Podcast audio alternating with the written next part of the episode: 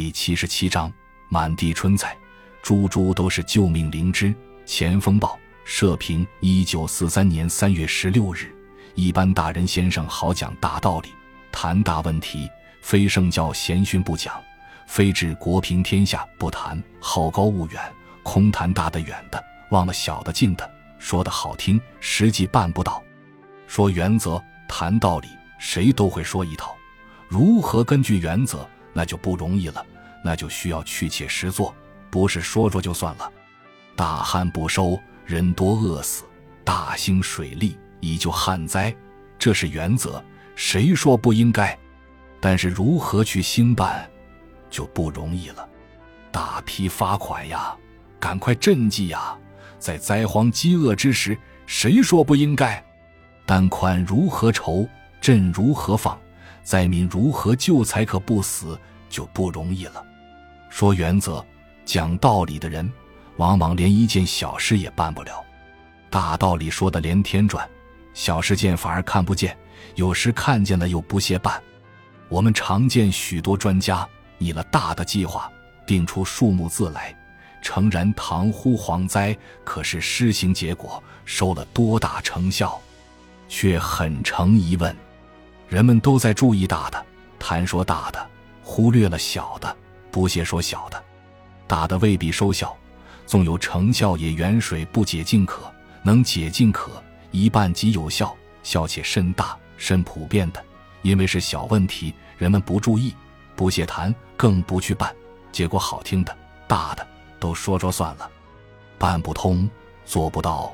望梅虽可止渴，望凉却不能充饥。没有有滋养的东西吃到肚里，辘辘饥肠是不能不辘辘转叫的。河南的旱灾，刚成时就呼救请赈，大家只注意大的好听的请赈，没有人注意小的不甚动听的救济办法。各县多见呼吁减粮，请求多发赈款，很少注意到自身想法救济。谷不熟曰饥，黍不熟曰紧。谷旱不收，菜上可种。只要有菜吃，民有菜色，总比也有饿殍好。菜色再重，当不致饿死；连菜也没有了，那就成了饿殍。各县如果肯注意小的、近的，生法自救，近期在我，多种油菜、扁豆、满青、火萝卜等。秋雨冬雪，满地青葱，灾民有菜可吃，总免可不致饿死。但是大家只顾呼救、请朕，不去设法多种菜蔬用资自救。据我们所知，除南阳县分期种了很多油菜、豌豆、扁豆、黄白菜等菜蔬外，其余各县很少播种。油菜苗今日卖到两元一斤，半斤油菜掺上些麦皮细糠，可使一人生活一天。一亩麦田加种油菜。至少可有百余斤，这数目是多么大，其功用又是多么大，这是很易算出的。现在人们都知道了，却晚了。请朕既无大望，种菜亦未实行，赈粮未到，菜蔬未种，灾民安得不饿死？我们相信各县如能全所有地亩之半数种上油菜，灾荒就救了一半。这是小事，没人注意，没人去办。现在大雨雪后，各种野菜都长出来了，满的尽是湾菜人，采风采飞，盈盈满筐。采菜的人们固然面有菜色，有菜可救命，同时也面有喜色。一株一株的野菜，丰收之年，牛羊且不食，现在却都变成来了穷食灵芝。一个老太婆说：“有菜吃也饿不死了。”又一个说：“没有牙咬不碎，囫囵半片吃下去又饿下来也不当机。”又一个说：“我是捣碎了煮吃的，很当机。只要野菜不断，人就不会饿死。今年谁要除麦，可算坏了血良心。